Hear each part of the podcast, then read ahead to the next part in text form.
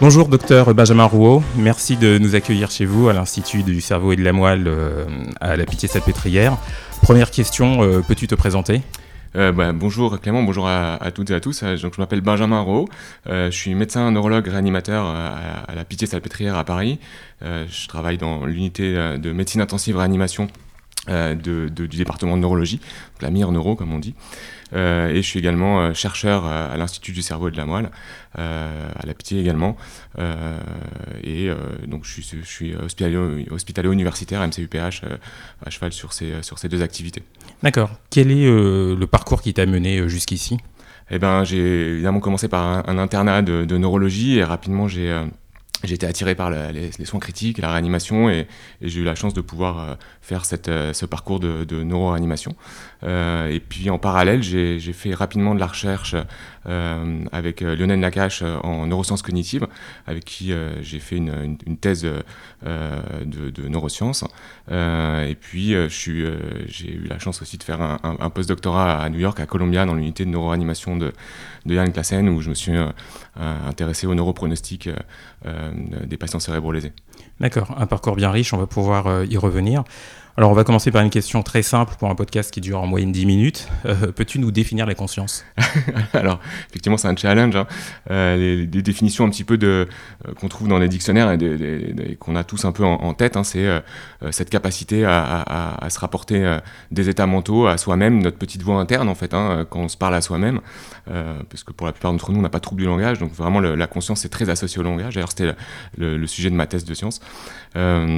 Et, euh, d'un point de vue plus pratique, en fait, pour, euh, pour un observateur et a fortiori un médecin euh, et un réanimateur qui est face à un patient qui a un trouble de conscience, eh bien, on va essayer d'appréhender cet état de conscience au travers du comportement du malade et notamment de voir bah, déjà s'il est capable de nous rapporter quelque chose verbalement et puis lorsque ça n'est pas possible, au travers du comportement qu'on va juger adapté et donc potentiellement conscient ou au contraire purement réflexe et donc potentiellement sans, sans vécu subjectif, sans conscience.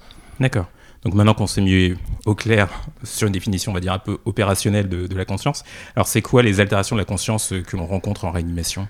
Alors, euh, bah, on, les, on, les connaît bien. Hein. Avant tout, il y, a le, coma, c'est la plus connue. Hein. C'est la, forme la plus, euh, la plus sévère d'altération de la conscience. Euh, donc, la définition du coma, hein, c'est tout simplement un patient qui a l'air de dormir et qu'on ne peut pas réveiller. D'ailleurs, c'est le sens étymologique du mot coma. Euh, et puis après, euh, entre le coma, euh, donc un patient qui semble dormir, qu'on ne peut pas réveiller même avec des stimuli vigoureux, des stimuli nociceptifs, et l'état de conscience normal, il y a tout un continuum d'états de conscience altérés. et on décrit classiquement déjà un état de dissociation entre l'éveil comportemental qui se traduit par l'ouverture des yeux et la capacité d'avoir des comportements qu'on peut juger nous en tant qu'observateurs comme conscients. Et donc c'est l'état végétatif hein, qui a été décrit dans les années 70. Euh, on parle euh, de plus en plus maintenant d'état d'éveil non répondant pour essayer de s'affranchir un peu de, de la valence péjorative du mot végétatif.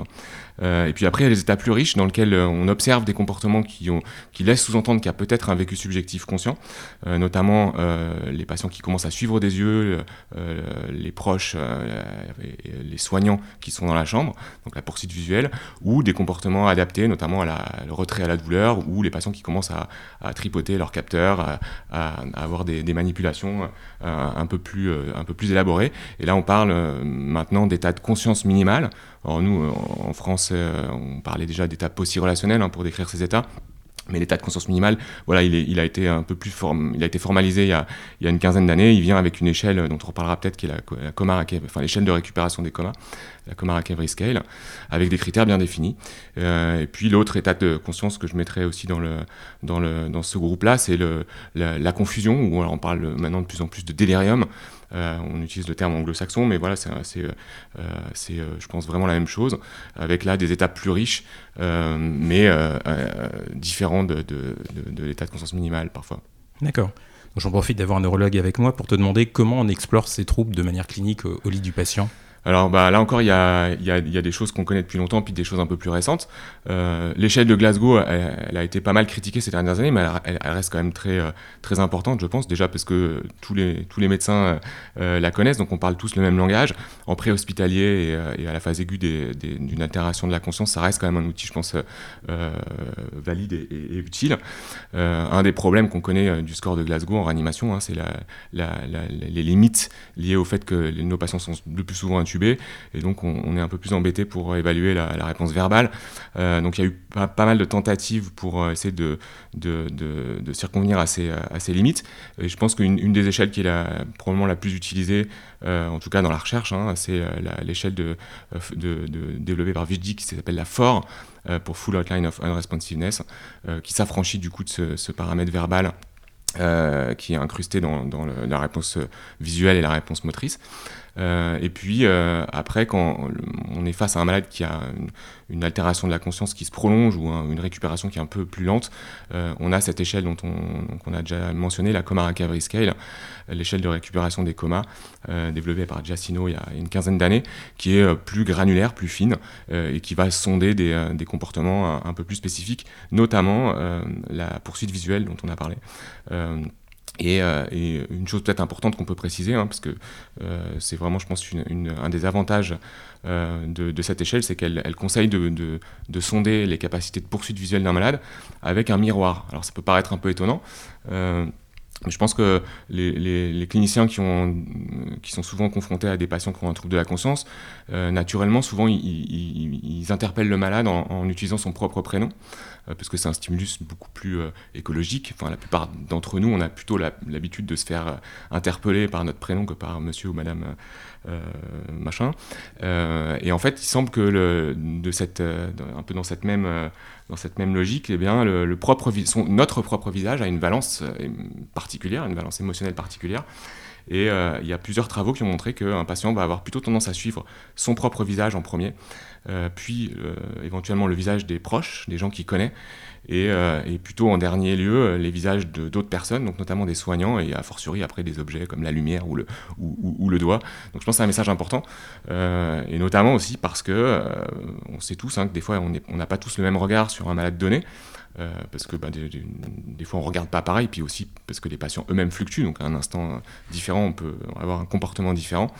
Et, et je pense qu'il faut savoir que c'est possible et je dirais assez fréquent euh, d'avoir des familles et des proches qui euh, détecte une, ébauche de poursuite visuelle et c'est toujours un, moment très marquant quand le malade euh, commence à regarder, à nous regarder dans les yeux. C'est un, moment, un moment en général charnière euh, et ça arrive que ça arrive assez souvent que c'est que ce soit les, les, familles et les proches qui détectent ça avant nous, les soignants. Et donc c'est important, je pense, de nous rappeler qu'en fait on peut inverser cette cette asymétrie en utilisant un miroir et détecter avant potentiellement euh, les proches que le malade est en train de s'améliorer sur ce comportement euh, qui, euh, qui, est un, tournant quand même, hein, parce que ça met en, évidence des, comportements, enfin des phénomènes cognitifs plus riches. D'ailleurs, ça fait changer de catégorie. Hein, le patient qui commence à suivre des yeux, eh bien, il, il n'est plus en état végétatif, il n'est plus en état d'éveil non répondant, il est dans la catégorie état de conscience minimale avec un meilleur pronostic. D'accord.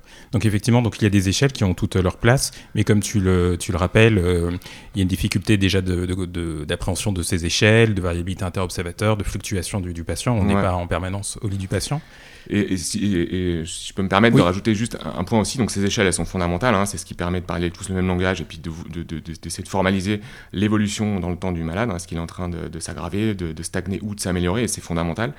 Euh, mais évidemment, euh, c'est pas suffisant. Hein. Il faut en plus faire un examen neurologique plus complet pour, pour notamment prendre en compte les éventuels déficits euh, sensoriels ou moteurs d'un malade. Hein. Un patient, par exemple, qui aurait une atteinte sévère euh, euh, motrice, par exemple, ben, il va, faut, faut, le prendre en compte quand on, observe que le malade ne répond pas à une commande serrer la main, serrer la main par exemple ça va de soi. Quoi. Tout à fait, ça, mm. oui, tout à fait. Euh, et donc, à côté de cet examen clinique, euh, quelle place pour les examens paracliniques? Alors, euh, c'est euh, une question assez vaste. Je dirais qu'il y a des situations où les choses sont, sont assez simples et on, on, reste dans le domaine de l'évaluation du patient cérébrolésé au sens large sans forcément aller rentrer dans, des, dans la nécessité d'avoir des outils très complexes pour aller sonder euh, euh, la préservation de certains, processus euh, cognitifs. Par exemple, un, patient qui a eu un arrêt cardiaque très sévère, avec d'emblée des lésions diffuses à l'imagerie cérébrale, un EEG très, altéré, des marqueurs sanguins comme la NSE très élevée, une abolition des potentiels évoqués somesthésiques, donc qui, est déjà un, outil d'exploration un peu plus, peu plus difficile à obtenir, mais qui reste quand même, somme toute, assez simple, hein, on va tester juste la, la capacité d'excitation du, cortex euh, somesthésique avec des, euh, petites simulations électriques du nerf médian.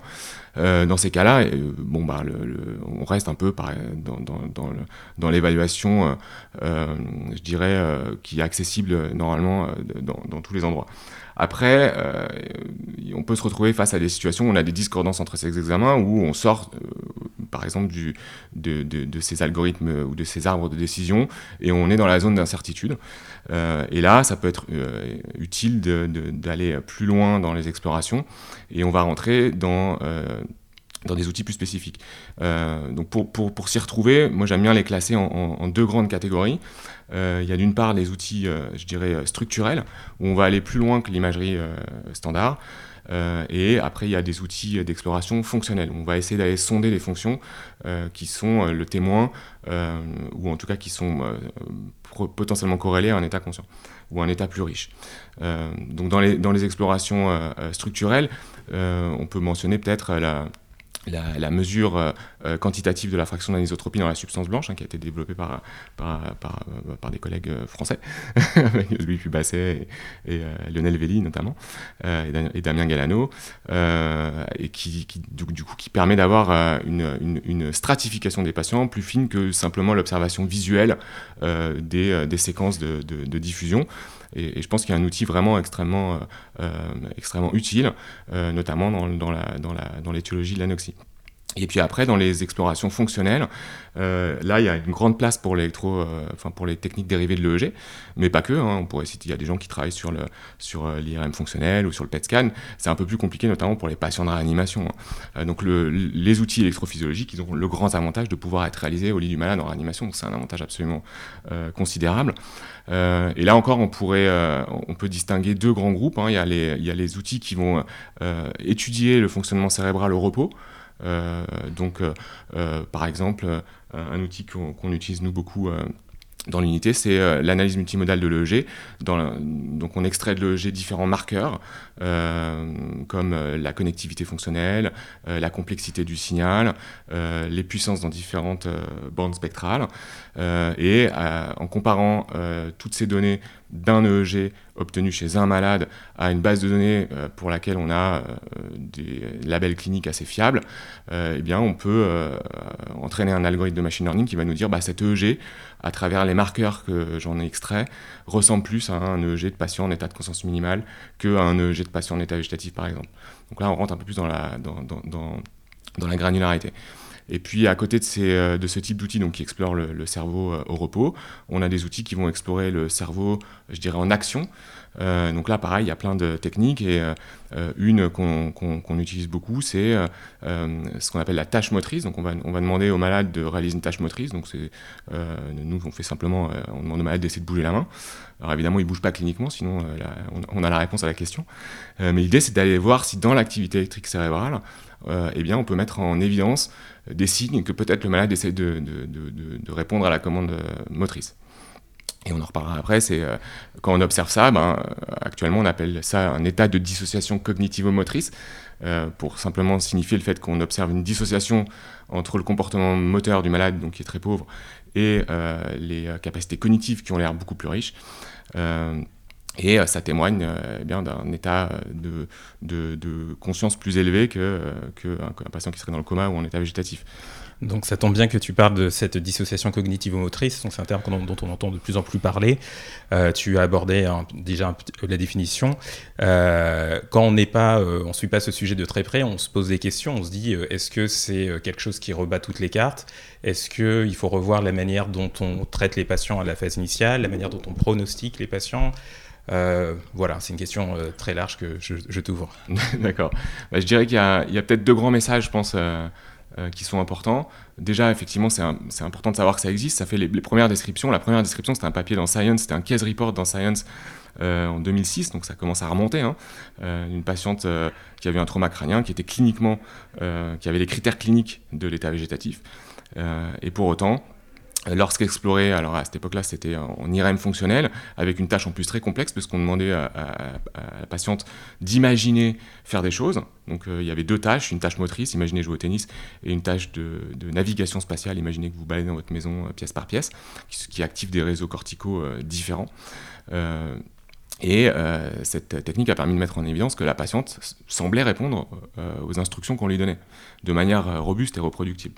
Euh, donc c'était un, un peu un, événement euh, euh, notable. Quoi, hein. Et en plus, cette, cette publication a été suivie quelques années plus tard par une publication, la première publication d'une série dans, New England chez des patients chroniques, avec le premier chiffre qui sortait, qui était que donc ils avaient 5 malades sur 50, donc ça faisait 10% de patients avec des critères cliniques d'état végétatif euh, euh, qui, euh, qui semblaient être dans, dans, cet état plus riche. Alors à l'époque, on ne parlait pas de dissociation cognitivo-motrice. On disait, bon, bah, c'est des patients qui ont une, une conscience cachée, covered consciousness. Et puis il y a eu énormément de travaux dans les années qui ont suivi pour essayer de mettre en, place des outils utilisables en clinique de manière plus simple que l'IRM fonctionnel et l'imagerie mentale, avec petit à petit vraiment un chiffre sur l'EEG au lit du malade avec une tâche plus simple euh, pour finir, euh, bah, notamment avec le travail que, que j'ai fait avec Yann Klassen à Columbia, avec euh, non plus une tâche d'imagerie mentale. En fait, c'est très dur d'imaginer faire quelque chose. Alors pour un patient qui est dans un lit avec des fonctions cognitives potentiellement altérées, c'est encore probablement plus difficile. donc nous, on demandait simplement au malade de bouger en fait. Hein. On disait au malade, bougez votre main droite, arrêtez de bouger votre main droite, main gauche, etc et, euh, et, en EEG, euh, avec des techniques euh, d'analyse du signal en, fait assez simples. Hein. c'est comme ce qu'on a discuté tout à l'heure pour l'analyse multimodale. Dans cet outil-là, qu'on utilise maintenant dans, plein de centres, hein, c'est simplement extraire les puissances spectrales dans les grandes bandes de fréquences classiques de l'EEG, alpha, bêta, gamma, delta, et entraîner un algorithme de machine learning, cette fois-ci non plus sur une cohorte de patients, mais sur un EEG obtenu chez un malade, on a euh, à la fin de l'enregistrement la moitié de l'enregistrement où le malade est censé essayer de bouger, l'autre moitié où le patient euh, n'est pas censé essayer de bouger. Et si l'algorithme arrive à, faire une différence entre ces deux étapes, eh l'interprétation la plus simple, c'est que peut-être qu'il essaye de bouger. Vous avez vu qu'il y a pas mal de, conditionnels. Hein. Euh, on ne va pas sonder avec cette technique directement une activation du cortex prémoteur, notamment, et encore moins au niveau des régions associées à la motricité de la main droite ou de la main gauche.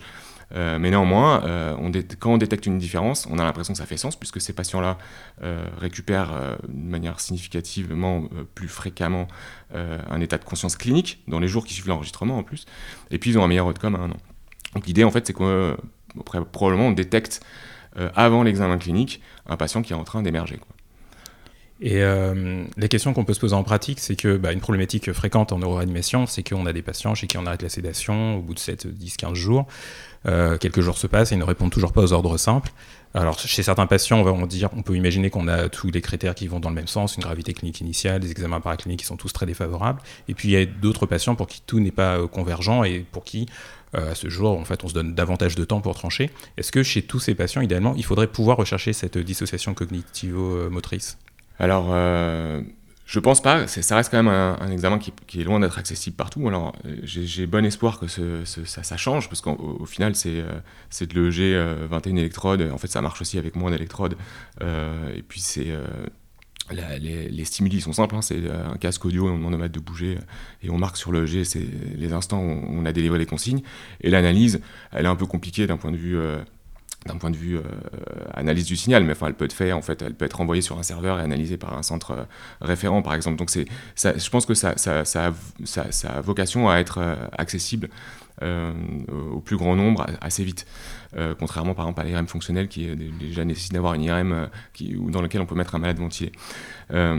Après, je pense que, comme, tu le dis, il faut garder le bon sens. C'est-à-dire qu'un patient qui aurait euh, euh, tous les marqueurs classiques qu'on connaît depuis euh, très longtemps de mauvais pronostics, je pense que ça n'a pas de sens d'aller chercher systématiquement cet état de dissociation cognitivo-motrice. En revanche, il peut renseigner dans les situations où on a des discordances entre différents marqueurs. Je pense par exemple, voilà, typiquement un post-anoxie où c'est quand même une, enfin, une, situation, une des situations les plus fréquentes. Eh ben, un malade qui se réveille pas et qui, par exemple, notamment, n'a pas tous les marqueurs de mauvais pronostic classiques, pas de lésion à l'IRM, un EEG qui est plutôt, euh, plutôt euh, riche et potentiellement réactif, des marqueurs euh, type NSE qui vont être, qui vont être en dessous du seuil, etc., mais qui pour autant ne se réveillent pas, eh ben, on a, soit on attend et on attend pour tout le monde, soit on dit ben, allons chercher plutôt des facteurs de bon pronostic. Hein, et, donc là, c'est sûr que c'est moins codifié encore que pour les marqueurs de mauvais pronostic, mais néanmoins ça, ça, bouge. Et, typiquement, ce genre de, de, marqueur, le G multimodal ou la, la, tâche motrice, je pense que c'est des outils qui peuvent être intéressants euh, pour, euh, à l'inverse, euh, si on n'est pas capable de montrer des facteurs de mauvais pronostic, bah, à l'inverse, montrer des facteurs de, de bons pronostics pour encourager bah, la poursuite de la, de, la réanimation. D'accord. Et à ce jour, si on veut explorer la dissociation cognitivo-motrice à l'aide d'électrophysiologie, il faut être en connexion avec une équipe de recherche sur le sujet euh, ouais, pour l'instant en France, je pense qu'on est les seuls à le faire, mais, mais voilà, enfin, on, essaie vraiment de. Un des axes de recherche du labo, hein, c'est d'essayer de, de, pouvoir fournir des outils euh, euh, facilement exportables et facilement réalisables euh, partout. Mais, mais voilà, je pense qu'il ne faut, faut, pas faire notamment peur aux réanimateurs et, aussi aux familles des patients, quoi, de, de, à, croire que c'est vraiment une, forcément une perte de chance de ne pas pouvoir faire tous ces, toutes ces toutes ces, toutes ces explorations. Et c'est pas pas juste le fait de dire ouais elles sont pas accessibles, alors ne disons pas qu'il faut les faire. Je pense vraiment que ça, ça, ça doit rester des outils à utiliser vraiment dans un, pour un sous-groupe de malades. Et puis il faut se rappeler aussi que ben, c'est quand, même un, quand même un phénomène assez rare en fait. Hein. Alors chez les chroniques, voilà, on parle de, de 10 à 20%. Euh, pour les, chez les patients aigus, pour l'instant, on n'a pas beaucoup de données. Il y a, notre papier avec, euh, avec Yann qui retrouve le chiffre de 15%. Enfin, c'est une petite cohorte, euh, c'était 16 malades. Je pense qu'il voilà, faut, faut, garder la tête sur les épaules. Et puis en plus, il faut se rappeler que autant pour les chroniques, c'est compliqué parce que la valeur pronostique euh, est, plus difficile. Par définition, les patients qui sont dans des états de conscience altérée chronique, le plus souvent, on a quand même essayé pas mal d'approches thérapeutiques qui n'ont pas marché. Euh, donc la valeur pronostique, elle est un peu plus euh, limitée. Euh, en réanimation, chez les patients aigus, ça a une valeur pronostique qui est très forte, mais c'est aussi euh, parce que c'est des patients qui ont un potentiel d'évolution dans un sens ou dans l'autre qui est plus important. Euh, et par exemple, dans, notre article, les patients détectés comme étant en état de dissociation cognitive ou motrice, ils récupéraient des signes cliniques de réponse à la commande verbale, en général dans la semaine qui suivait l'enregistrement. Donc le, fait d'attendre aussi quand il y a des doutes, ça répond quand même pas mal à la question. Euh, l'évolution, je pense, euh, une des limites, je pense, de, toutes les cohortes et toutes les études qui sont faites sur le neuropronostic, c'est souvent, c'est difficile d'injecter la dimension temporelle. Euh, souvent, on parle, bah, je sais pas, la NSE à mesurer entre le troisième et le quatrième jour. Enfin, c'est des time points à chaque fois. parce qu'évidemment, c'est plus facile à étudier. Mais euh, en, médecine en général et en réanimation euh, encore plus, je pense que l'aspect temporel, il est fondamental. Et on l'a tous, euh, pour nous, ça nous paraît évident, en fait, là, on en parle, ça nous paraît évident, qu'un malade qui est en train de s'améliorer, même si c'est subtil, versus un malade qui est en train de s'aggraver, ben, si, si au même instant T, on observe exactement les mêmes paramètres cliniques, les mêmes paramètres EEG, toutes choses étant égales par ailleurs, le malade qui est en train de s'améliorer, on va pas du tout le prendre en charge pareil que le malade qui est en train de s'aggraver. Donc c'est un peu évident, on dit comme ça, mais je pense que ça doit rester un guide majeur. Euh, c'est pour ça que les, échelles cliniques dont on a parlé, répéter des examens, le G, je pense, c'est un, standard, c'est vraiment un outil euh, absolument fondamental euh, pour le neuropronostic. Un EG qui s'enrichit, évidemment, ça, incite à attendre et à voir ce que l'évolution clinique du malade. Voilà. D'accord. Bah merci, c'est beaucoup plus clair. Qu'est-ce qu'il faut suivre dans l'actualité scientifique sur le, sur, sur le sujet? Alors, c'est il y a plein de choses. je pense qu'une des, des, initiatives euh, qui, euh, qui mérite d'être mentionnée, c'est il y a, une, alors ça s'appelle la Curing Coma Campaign. Euh, donc c'est très ambitieux hein, dans, ces termes, qui a été qui a été initié par la, Neurocritical Care Society, donc la Société internationale de NeuroRare, qui qui vise ni plus ni moins donc à, traiter le coma. et donc c'est vraiment une aventure euh, ambitieuse et, très euh, ouverte. Donc euh, je pense que tous les, tous les collègues qui sont intéressés par le sujet, il ne faut pas hésiter à aller sur, sur ce site et à, voilà, à essayer de participer à leur façon. Il y, a plein d'études qui sont en train d'être d'être mises en place. Il y a alors c'est évidemment un, projet aussi ambitieux. Il, commence par des, des, petites pierres. L'étape actuelle vraiment, c'est d'essayer de stratifier et, de rentrer dans la granularité des patients.